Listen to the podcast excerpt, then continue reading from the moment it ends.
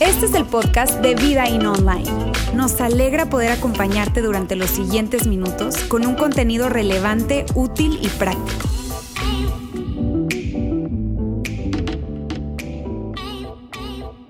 Amigos, pues hoy estoy muy contento de estar con ustedes. Hoy estamos en la quinta parte ya, la quinta parte de esta serie que hemos titulado Tú no me mandas. ¿Cómo decirle no a esas emociones que nos quieren controlar? Esta serie fue pensada en eso.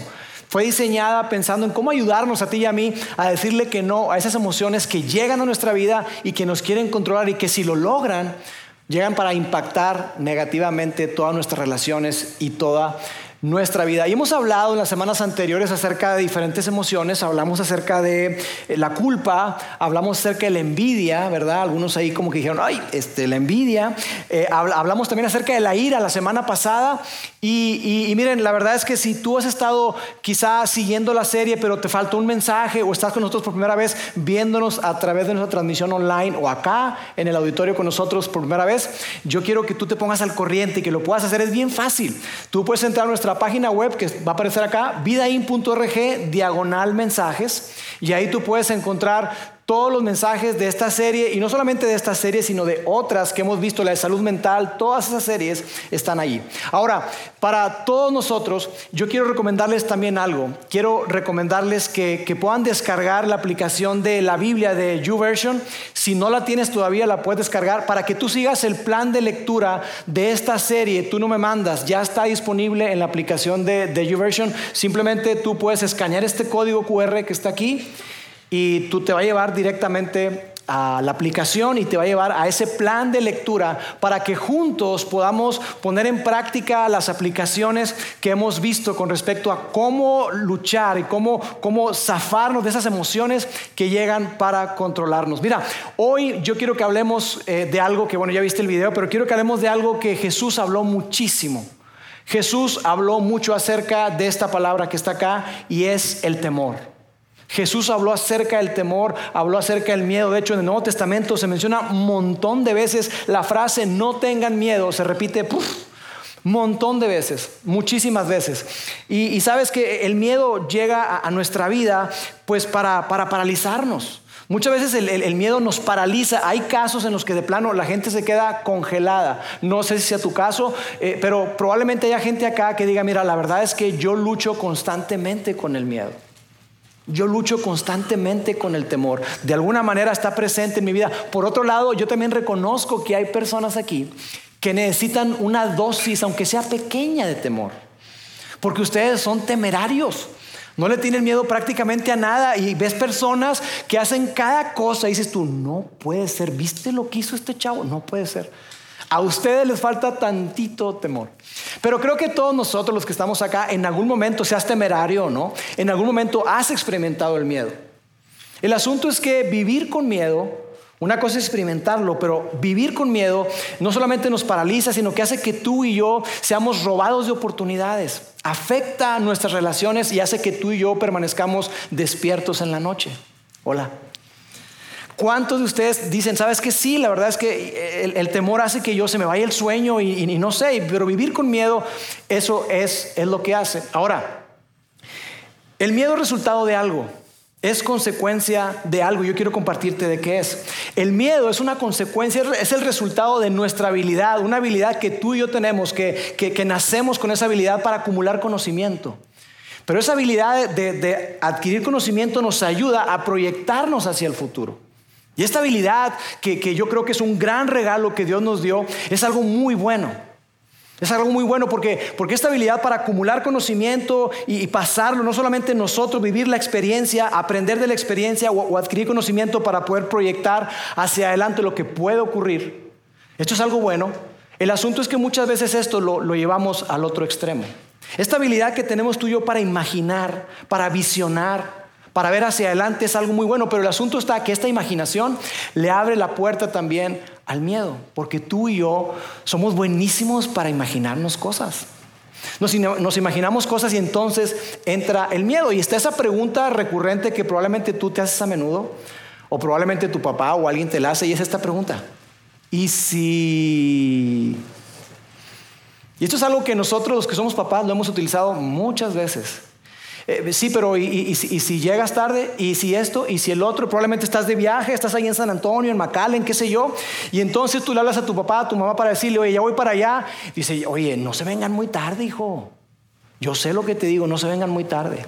No, papá, no pasa nada. No, espérame, no se vengan tarde, porque ¿y si se te poncha una llanta? ¿Y si hay un retén? ¿Y si hay un accidente y te agarra la noche? ¿Y si te topas con los malitos?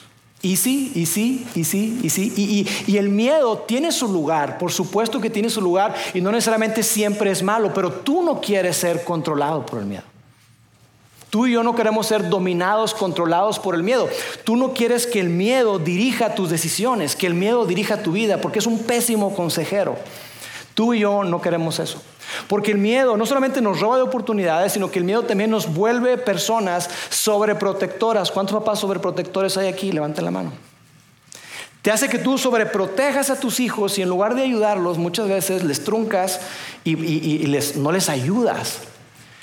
Pero no solamente nos hace o nos vuelve padres sobreprotectores, también nos convierte en personas muy ensimismadas.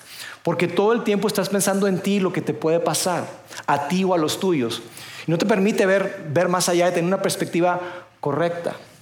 Ahora Jesús, te decía, habló muchísimo sobre el miedo, mucho, mucho sobre el miedo.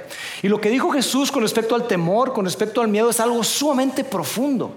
Muy, pero muy profundo. Yo quiero compartírtelo porque de verdad vale la pena. Y lo que dijo Jesús con respecto al miedo fue esto. No tengan miedo. Qué profundo. Esto fue lo que dijo Jesús. O sea, Jesús dijo, eh, bájenle al miedo. Párenle al miedo. Ya. Eso fue lo que dijo Jesús. En, en, las palabras de nuestra serie, Jesús habría dicho algo parecido a esto. Hey, no permitan que el miedo los mande. No permitan que el miedo los domine, no permitan que el miedo se convierta en su jefe. No lo permitan. Ahora, claro que esto es fácil decir, pero casi imposible de hacer, ¿no es cierto? Es muy, pero muy difícil. Y los discípulos del primer siglo, esos primeros seguidores de Jesús, no eran diferentes a ti y a mí. Ellos también experimentaron lo mismo, a pesar de que estaban siguiendo a Jesús. En un momento Jesús escoge, dentro de toda la gente que le seguía, escoge a doce, a un núcleo, a un grupo pequeño de seguidores, y dentro de ese grupo también tenía tres, que eran sus más cercanos discípulos. Pero está con esos doce ahí reunidos, los, elige, y entonces Él les dice, les dice lo siguiente, les da un panorama general de lo que viene para Él y lo que viene para ellos. Y les dicen, miren que yo los envío como ovejas en medio de lobos. Uy, Ahora, para ti, para mí, esta expresión, como ovejas en medio de lobos, puede ser algo así como que, ah, ok, una expresión. Pero para ellos era algo sumamente gráfico, porque ellos habían visto de primera mano lo que un lobo le puede hacer a una oveja. Y Jesús les dice, miren que los envío como, como ovejas entre lobos, van a ser, van a ser este, enjuiciados, van a ser maltratados, van a ser golpeados y algunos de ustedes van a morir. Y después de que les dice eso, Jesús les dice, no tengan Miedo.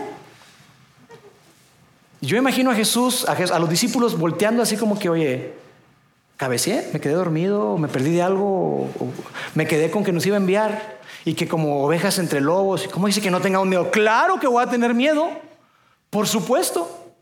Entonces el que Jesús les dijera a ellos, no tengan miedo en ese momento, no tenía sentido y no funcionó para ellos. Y claro, ellos más adelante, todos ellos serían enviados serían apedreados, serían maltratados y muchos de ellos darían su vida por la causa de Jesús. Pero en ese momento no tenía sentido y no funcionó. Así que Jesús lo que hace es que no solamente quiere que ellos escuchen lo que Él les está diciendo, no tengan miedo, sino quiere que vivan una experiencia. Y que a través de esa experiencia ellos puedan aprender de una manera vivencial lo que Jesús está diciendo. Así que se los lleva en una excursión.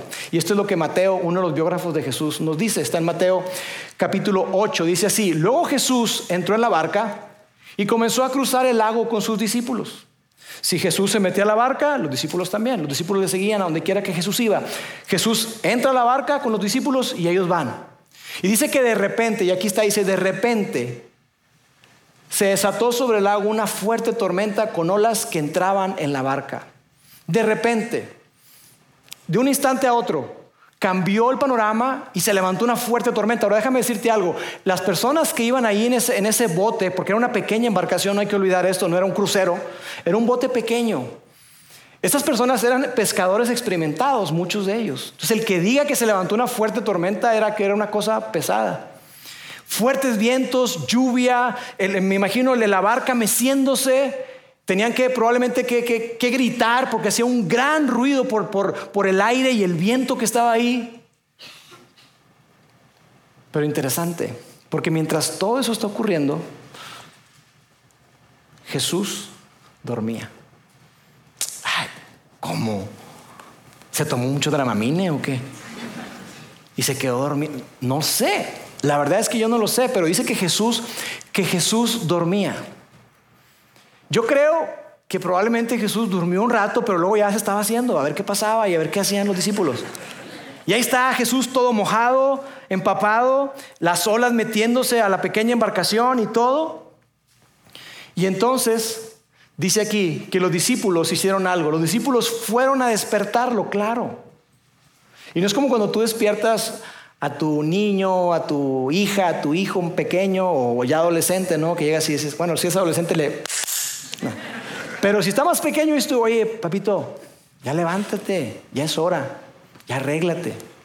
No, ellos no hicieron eso. Ellos van con Jesús y le gritaron, sálvanos, nos vamos a ahogar, sálvanos.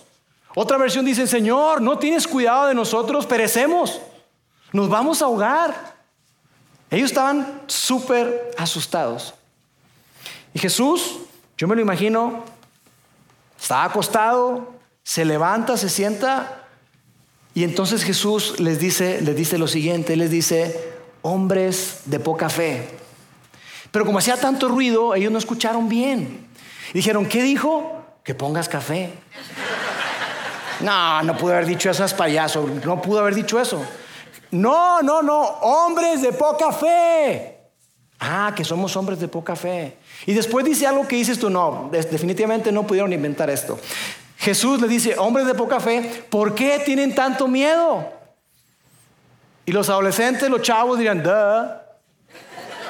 ¿por qué tengo tanto miedo? Obi. Pues por el viento, por el agua, por las olas, porque se está metiendo esto y si, se mete al agua la, la, embarcación, nos vamos a hundir, hello, y yo tengo miedo de, de ahogarme, por eso. Por eso es que estoy así. Y me encanta porque yo me imagino a Jesús que él sonríe viendo la actitud de sus, de sus discípulos y mira lo que dice, que entonces Jesús se levantó. Le estaba sentado diciéndole, hey, hombres de poca fe, ¿por qué tienen tanto miedo? Ellos le responden. Y entonces Jesús se levanta. Jesús se levanta y esto me encanta porque Jesús no dice, y entonces Jesús, lleno de pánico igual que ellos, no. Y Jesús, lleno de miedo, no dice eso. Jesús se levantó. ¿Sabes? Jesús, nuestro Salvador, Dios, nuestro Padre Celestial, no entra en pánico. Él tiene todo bajo control. Cada situación, cada cosa que tú y yo estamos viviendo, Él la tiene bajo su control. Así que Él no entró en pánico. Y mira lo que hizo. Jesús se levantó y reprendió a los vientos y a las olas y todo quedó completamente tranquilo. Wow. Otra versión dice que una grande bonanza, es decir, todo salió bien. Ahora te decía que esto que cuando dice de repente es porque en esa área de Galilea sigue siendo hoy eh, recurrente que de repente entran vientos eh, eh, fríos y, y chocan con masas de aire caliente y se forma una tormenta. Así, de momentito. Y así como llega, la tormenta también se va, cambia de dirección. Pero aquí lo curioso, lo interesante es que tan pronto Jesús se levanta y habla al viento, todo se calmó. Interesante. Sí, está esa situación de que llegan tormentas y así como llegan se van, pero tan pronto como Jesús levantó la voz, tan pronto como Jesús, Él se levanta y reprende a los vientos, entonces toda la situación cambió. Y entonces pasa algo con los discípulos. Después de que Jesús hace eso, dice, dice lo siguiente. Los discípulos no salían de su asombro, claro. Ya me imagino, ¿qué pasó? O sea, imagínate, imagínate ahí, no puedes ver tierra, está el agua, el viento, estás así, grité, y de repente calla, enmudece y... ¡Hala, tú está! ¿Qué pasó? Entonces, ellos no salían de su asombro, claro que sí. Y ellos hicieron una pregunta, la pregunta más importante que tú y yo debemos hacernos.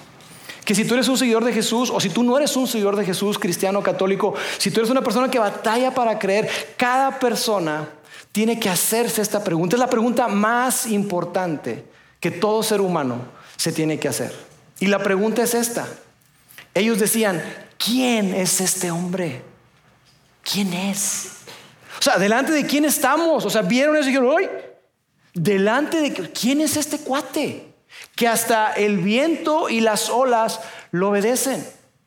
Y me encanta cómo lo describe Marcos, otro de los biógrafos de Jesús, que, dictado por, por Pedro, eh, él, escribe lo siguiente, se, cree que, que Pedro no era muy bueno para escribir en el griego y no era muy educado, era pescador, no tengo nada contra los pescadores, pero es lo que se cree.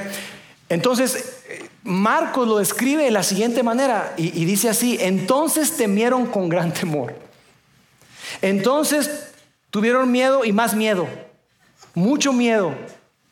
Y esto fue después de ver lo que Jesús hizo. Entonces, que, que, utilice esta palabra dos veces, temor y temor, era para enfatizar, como para decirnos a ti y a mí, mira, la verdad es que, híjole, la sola, la tormenta, teníamos un chorro de miedo. Pero después de ver lo que Jesús hizo, dijimos, ¡Ah! Dios mío, ¿con quién estamos? ¿Quién es este vato? Ahí tuvieron bastante miedo. Las olas les causaron, la tormenta les causó miedo, pero ver a Jesús lo que hizo les dio más miedo. Se sorprendieron. Y sabes, yo creo esto, que por un breve momento, por un instante, la confianza en Jesús fue mucho más grande que su temor. La confianza que les generó ver lo que hizo Jesús y decir, ¿quién es este hombre? Hizo que su temor fuera mucho menor que esa confianza. La confianza en Jesús y el respeto y la admiración a Jesús fue mucho más alta. En pocas palabras le estaba diciendo, mira, sabes que hay alguien mucho más grande que la tormenta. Hay alguien mucho más grande que todo esto que tú estás viviendo y atravesando. Hay alguien mucho más poderoso. Por eso es significativo y por eso es importante que tú y yo veamos esto. Y es lo que, lo que Jesús les quería enseñar a ellos. Hey, yo estoy por encima de toda tormenta. Y para enfatizar esta verdad de que Él es súper poderoso, que Él está por encima de todo, Jesús enfatiza esta verdad diciéndoles algo. Yo no quiero que te pierdas en este momento porque va a estar un poquito rebuscado lo que te voy a leer al principio, pero luego lo voy a conectar. Jesús, para enfatizar esta verdad, ellos tenían todavía fresca en su mente este, episodio de la barca y entonces Jesús le dice esto.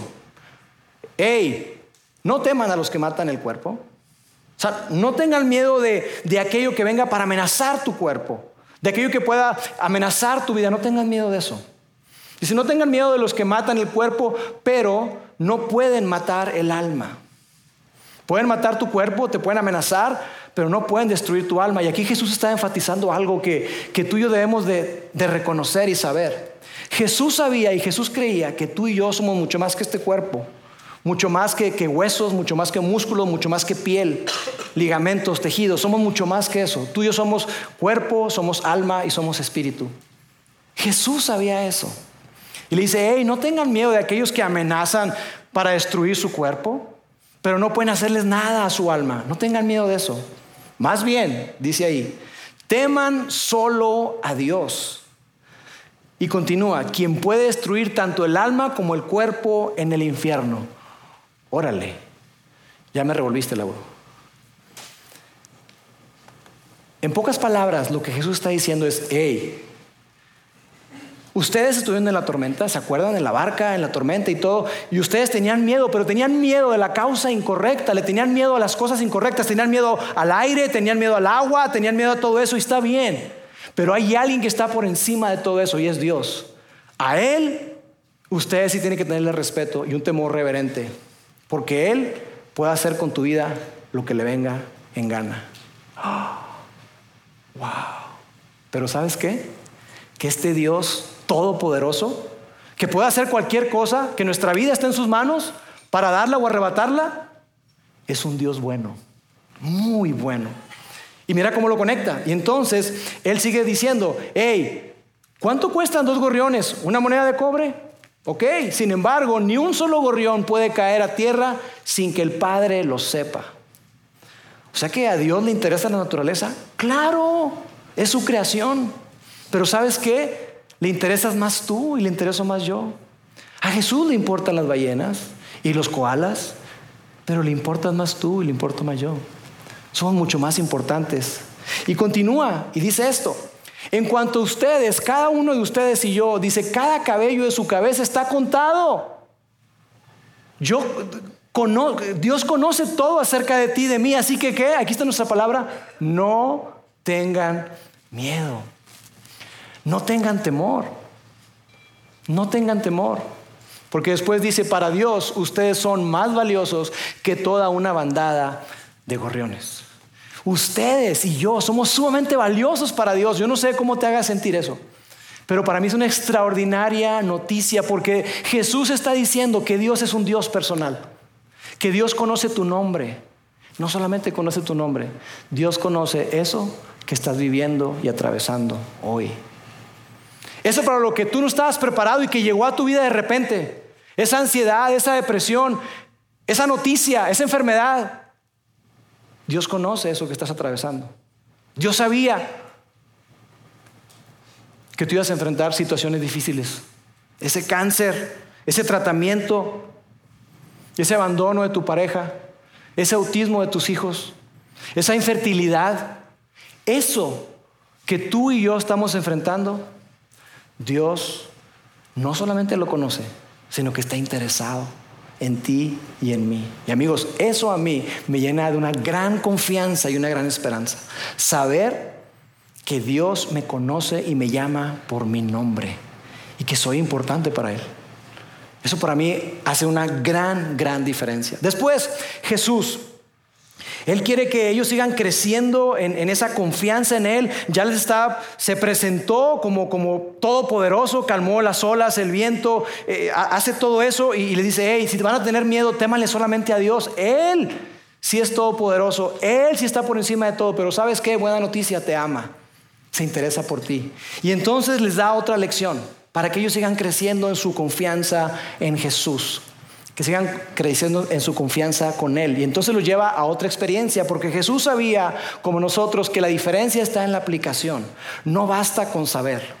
Eh, Jesús quería que ellos vivieran, que experimentaran algo. Y entonces está ese episodio, ese evento bien conocido en la vida de Jesús, en el ministerio de Jesús, que le conocemos como la alimentación de los cinco mil.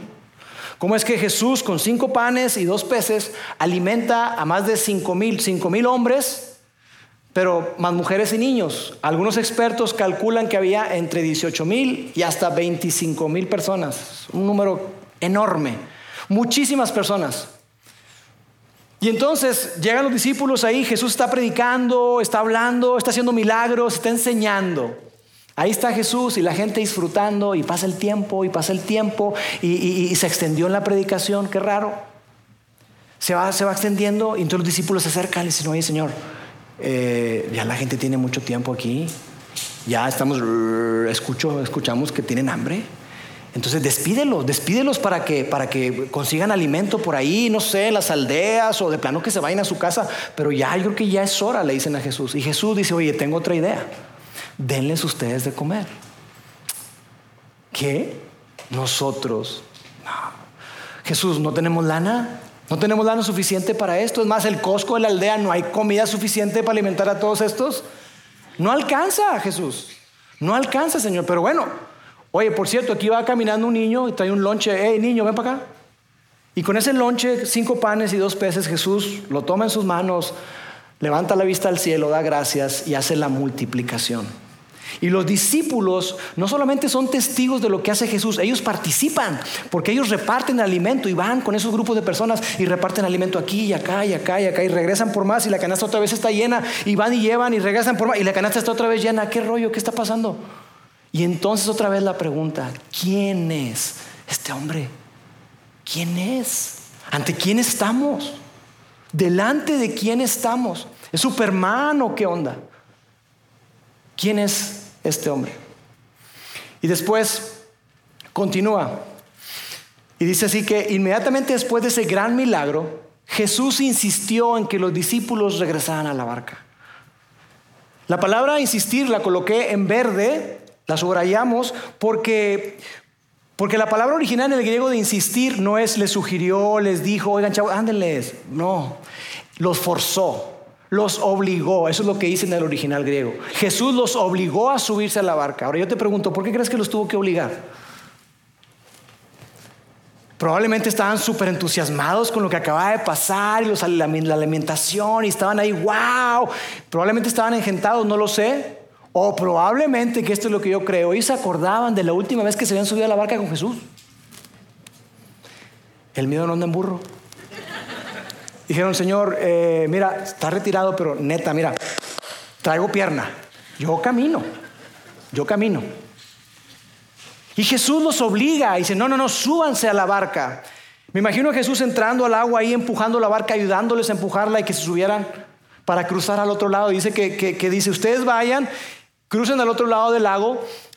Y después dice que Jesús lo que iba a hacer es que mientras él enviaba a la gente a casa, o sea, él le dice, los manda por delante. Ustedes adelántense muchachos. Yo despido a la gente, lo que ustedes me sugirieron, y al rato nos vemos. Y ahí están los discípulos remando, remando, remando, y el viento empieza a venir un viento en contra, y, ya están remando, y oye, esta cosa está duro, y ahí están dándole, y nada que llegan. Nada que llegan y pasa el tiempo y pasa una hora y pasan dos y pasan tres y nada que llegan. Se cansan, sueltan un poco los remos ahí y oye, no puede ser, esta cosa no avanzamos y otra vez y oye, nos está llevando el viento, dale. Y ahí están. Y entonces sucede algo. Dice aquí que a las 3 de la mañana, a las 3 de la madrugada, Jesús se acercó a ellos caminando sobre el agua. Leemos esto tantas veces que ya lo vemos como normal, pero piensa esto. Tú estás remando, estás cansado, ya todo en la cabeza de tanto remar, y ves a un vato caminando. ¿Qué? Oye, ¿estás viendo lo que estoy viendo? Sí, ¿qué está pasando? ¿Estás mareado? ¿Estamos soñando? ¿Qué? Empieza eso. Es increíble. Y mira, si tú no eres un seguidor de Jesús, si eres escéptico, yo puedo entenderte perfectamente lo que tú estás pensando. Y de verdad, gracias por estar aquí. Gracias. Gracias por con tus dudas, con todas esas preguntas que tienes, darte la oportunidad de escuchar y conocer acerca de Jesús y de su vida. Lo valoramos muchísimo.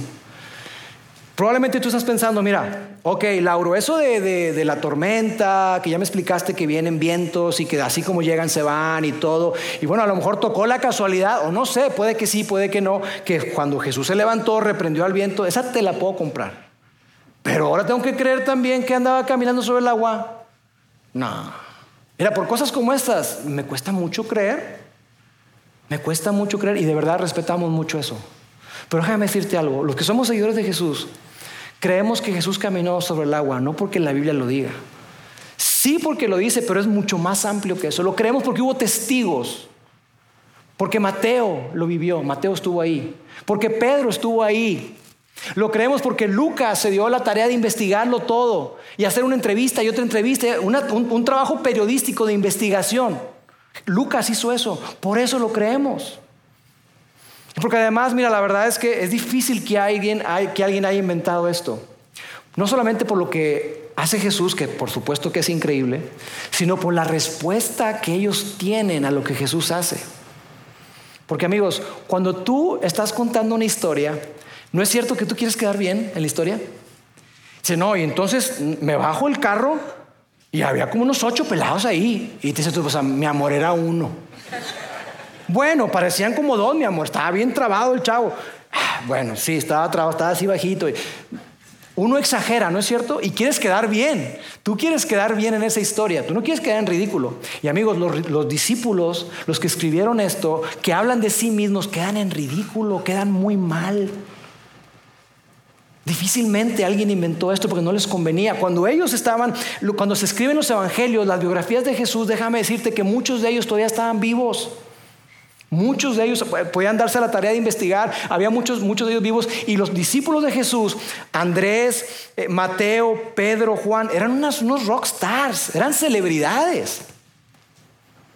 A ellos no les convenía perder influencia, quedando mal en la historia. Así que difícilmente ellos inventaron esto. Ahora, ¿por qué está ahí entonces eso? Su reacción. Porque eso fue lo que ocurrió. ¿Y qué fue lo que ocurrió? Mira la reacción. Cuando los discípulos lo vieron caminar sobre el agua, y no los juzgues, probablemente habrías hecho lo mismo, quedaron aterrados. Claro, quedaron llenos de miedo y gritaron, es un fantasma. Los discípulos valientes. Eso fue lo que hicieron. Me imagino a Marcos que también registró este mismo evento platicando con Pedro y escribiendo y entonces gritamos, ah, es un fantasma. Pedro, ¿estás seguro que quieres que incluya? Si quieres lo quito. Y a Pedro sonriendo, no, Marcos, no, no, déjalo. Así fue. Así ocurrió. Me da pena admitirlo, pero así fue. Déjalo ahí. Y entonces mira lo que ocurrió. Dice que, pero después, o inmediatamente después, Jesús les dijo, tranquilos, soy yo, no tengan miedo. Es como si le dijera, chavos, ¿hasta cuándo les voy a tener que decir lo mismo? No tengan miedo, no tengan miedo, no tengan miedo. ¿Qué onda con ustedes? ¿Hasta cuándo? Hey, muchachos, mientras yo esté aquí, ustedes no tienen por qué tener miedo. Mientras yo esté con ustedes, no tienen por qué temer. Ustedes saben de lo que soy capaz de hacer, ¿no es cierto? Ya me vieron caminar sobre el agua, ya vieron multiplicar los peces y, los panes, ya vieron que, que, armé la tormenta, ya saben la calibre de persona que soy yo. Y ustedes saben que les amo. Y ustedes saben que les conozco por su nombre. Y ustedes saben que les he dicho que voy a dar mi vida por ustedes. ¡Ey! No tengan miedo. No permitan que el miedo los controle, no permitan que el miedo los domine, no permitan que el miedo sea el ancla sobre la cual ustedes están construyendo su vida, porque entonces no van a llegar a ningún lado. ¿Y sabes qué? Que no funcionó. No funcionó.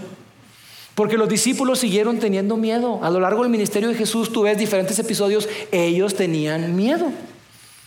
Jesús llega y resucita, otra cosa increíble, resucita a su amigo Lázaro.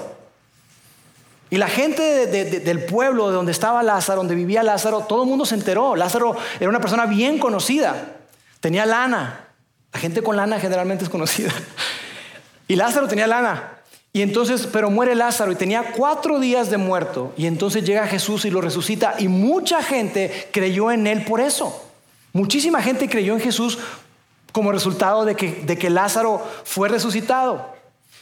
Y entonces ellos caminan hacia Jerusalén. Cuando llegan a Jerusalén, reciben a Jesús como un héroe y le hacen valla. Así como la valla que hacen los equipos de fútbol con los campeones, como en América. 7-0 ayer. Hmm. Le hacen una valla a Jesús y sacan palmas Osana, Osana, que quiere decir sálvanos, líbranos, rescátanos, sálvanos de esta opresión, sálvanos de esta, de esta miseria en la que estamos, sálvanos de los romanos, rescátanos. Y los discípulos ahí, yo me imagino viendo eso diciendo, wow, van a coronar a Jesús como rey. Esto se va a poner bueno. Y ellos pasan una semana con Jesús y luego celebran la fiesta más importante que es la Pascua judía. Celebran la Pascua y están ahí, entonces en medio de la Pascua Jesús les dice varias cosas y les dice, muchachos, voy a establecer un nuevo pacto. Un nuevo pacto, la manera en que el ser humano se va a conectar y relacionar con Dios va a ser de una manera completa, perfecta y va a ser a través de mí. Un pacto que tiene que ver y va a ser ratificado con mi vida, con mi sangre que voy a derramar por ustedes. Y después les dice, yo voy a arrancar un nuevo movimiento. ¿Se acuerdan que les dije que vamos a arrancar un nuevo movimiento, mi eclesía, mi asamblea, mi congregación, mi grupo de personas, y que nada ni nadie podrá detenerlo? Y yo creo que los discípulos en ese momento se volteaban a ver y dijeron, hijo eso, ya llegó el tiempo. No lo puedo creer. Mi papá, mi mamá me hablaban acerca de este tiempo en el que iba a venir el Mesías prometido. Lo veíamos tan lejano. Pero hoy no solamente imaginé que lo iba a ver en mi tiempo, sino que aquí estoy, yo en medio de todo eso, wow. Y Jesús les dice, no solamente arranco un nuevo movimiento, sino les doy un nuevo mandamiento. Ámense tal como yo los he amado. En esto van a saber todos que son mis discípulos, en la manera que se amen los unos a los otros. Pero ¿sabes qué pasó? Esa misma noche Jesús fue arrestado. Y los discípulos se levantaron y, con una gallardía y una valentía impresionante lo defendieron. No, no, no fue así. Tú y yo sabemos que no fue así. Salieron corriendo como gallinas. Salieron corriendo, se escondieron, mintieron y negaron que lo conocían. Y desde lejos ellos fueron testigos de cómo golpearon a Jesús, de cómo azotaron a Jesús, de cómo lo dejaron todo ensangrentado como una hamburguesa, la espalda, el frente, las piernas, todo golpeado, desfigurado su rostro. Se lo llevaron a un montículo llamado la calavera, Gólgota, y ahí lo crucificaron, ahí lo mataron. Jesús murió. Jesús verdaderamente murió. Y todo esto que estaba aquí, un nuevo pacto, un nuevo movimiento, que nada lo detendría, ya no estaba. No tenía sentido. Todo había acabado. Todo se había terminado. Yo me imagino a los discípulos viendo ahí, platicando, oye, pensábamos que Él era, realmente pensábamos que Él era. ¿Te acuerdas cuando estábamos ahí en la barca que nos preguntamos quién es este hombre? Cuando alimentó los cinco mil, ¿no es cierto que decíamos, oye, ¿quién es este hombre? Y decíamos, debe ser el Mesías. Pero eso no puede ser. Porque el Mesías no puede morir y menos a manos de unos malditos romanos. Yo creo que o entendimos mal o Jesús nos mintió. ¿Qué pasó? ¿Qué rollo? Pero sabes, tres días después, esos mismos discípulos cobardes que se escondieron fueron testigos de ver una tumba vacía. Una tumba que estaba fuertemente resguardada por los romanos y vieron cómo esa tumba no había nadie ahí. Y fueron testigos también de no solamente ver la tumba vacía, sino de encontrarse con su Salvador, con su Maestro, con su mentor, con su amigo. Lo tocaron, vieron sus marcas de los clavos, comieron con él y entonces todo cambió. Todo cobró vida, todo tuvo sentido. Este nuevo pacto sí va, este nuevo movimiento, claro que va, este nuevo mandamiento, por supuesto que lo vamos a aplicar. Porque la resurrección, amigos, ratificó y validó cada promesa de Jesús, cada enseñanza de Jesús. Cada cosa que Jesús dijo fue ratificada y validada por su resurrección. Fue lo que hizo que, que, los discípulos les cayera el 20 y que pudieran abrazar la realidad de la fidelidad, del amor y la esperanza que tú y yo tenemos en Jesús. Porque para ti, para mí, la resurrección es una semana al año. Es la Pascua. Nos vamos de vacaciones. Pero para los primeros seguidores de Jesús, la resurrección lo era todo. Para ti y para mí la resurrección es un día, es un domingo al año. Para ellos la resurrección era cosa de todos los días. Y ellos pudieron entender a través de la resurrección, a través de ver a Jesús vivo, que hay alguien verdaderamente mucho más grande que la tormenta, hay alguien mucho más grande que un sistema religioso. Hay alguien mucho más grande que cualquier sistema político, que cualquier gobierno. Hay alguien mucho más grande que la, que la muerte. El Jesús vivo les recordó a ellos que vale la pena vivir cada día. Y ellos entendieron que las palabras de Jesús tenían todo el sentido y todo el significado, especialmente esas palabras, no tengan miedo. ¿Y sabes qué pasó? Ya no tuvieron miedo. Al principio cuando les dijo, los mando como ovejas entre lobos, ahí siguieron teniendo miedo. Pero cuando vieron a Jesús morir y resucitar, ya no tuvieron miedo. Y esos mismos discípulos que se escondieron salieron a las calles a hablar acerca de Jesús, que Jesús está vivo, Jesús está vivo. Salieron ahí. Amigos, esta frase, Jesús no tengan miedo, cambió el mundo. Cambió el mundo y puede cambiar tu vida, mi mundo y el tuyo. Ellos le perdieron el miedo a la muerte. Y Claudio Galeno, un médico forense del segundo siglo, un romano, Él registró lo que él pudo atestiguar de este, este eh, falta de miedo a la muerte de parte de los seguidores de Jesús. Él se acercaba con esos seguidores de Jesús que habían sido masacrados, golpeados, eh, que estaban moribundos ahí, en la arena del circo romano, los sacaban. Y mira lo que él escribió. La ausencia de miedo a la muerte y el más allá es algo que presenciamos en ellos todos los días, todos los días. Eran amenazados, eran torturados, eran echados al foso de los leones, eran masacrados, pero ellos no tenían miedo. Amigos, el temor es parte de la experiencia humana. El temor va a llegar a tu vida y va a llegar a la mía, tarde o temprano. El temor es parte de la vida. El asunto es qué hacemos con esa emoción. ¿Qué hacemos con el temor? Y aquí está la aplicación para el día de hoy. ¿Qué podemos hacer ante el temor que viene y nos asalta, que viene y, a veces sin aviso llega a nuestra vida, ¿qué podemos hacer? Pedro, uno de los discípulos de Jesús, que fue testigo de la resurrección, el que le negó, el que falló, que fracasó, después se halló desayunando en la playa con Jesús. Y él escribió esto para ti y para mí. Y esto es lo que tenemos que hacer con esta emoción del temor. Y dice así, echen sobre él toda su ansiedad porque Él tiene cuidado de ustedes. Y la palabra echar en el original es transferir, como cuando haces una transferencia electrónica y que de repente ya te depositaron 100 mil pesos. ¡Wow!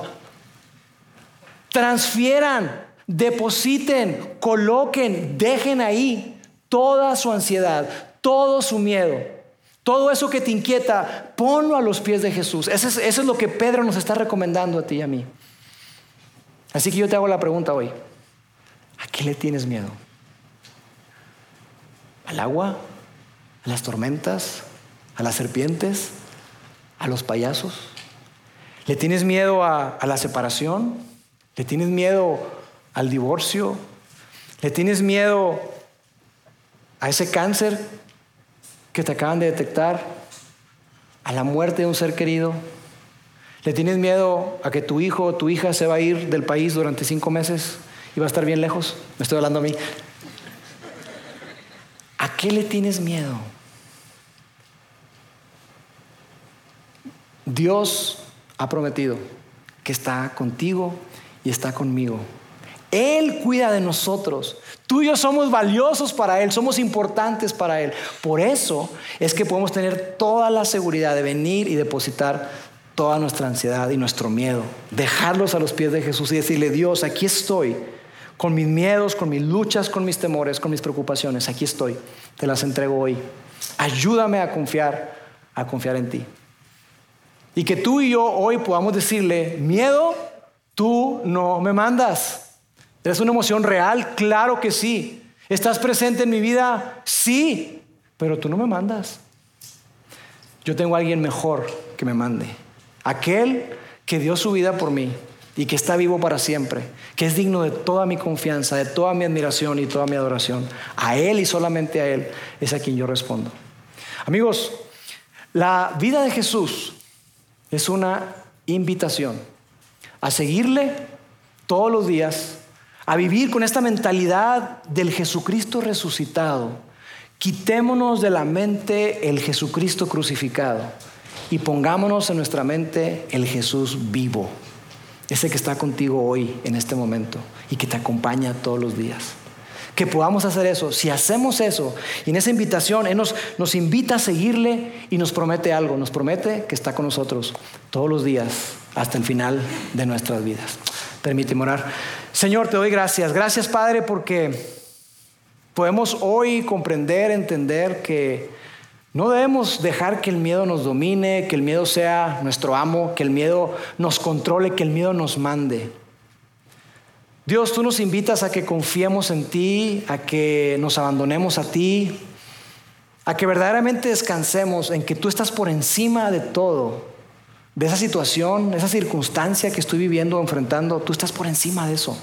Tú tienes el control de mi vida, aún a pesar de que yo pueda pensar que, que, no hay control, que, que no escuchas mis oraciones. Dios, tú estás en control. Y la vida de Jesús es un recordatorio constante de que tú nos amas y de que tú estás con nosotros. Ayúdanos, danos el valor para abrazar esta verdad y vivirla día a día. Te lo pido en el nombre de Jesús. Amén. Sigue conectado a los contenidos de Vida In Online a través de nuestro sitio web y de las redes sociales. Muy pronto estaremos de vuelta con un nuevo episodio.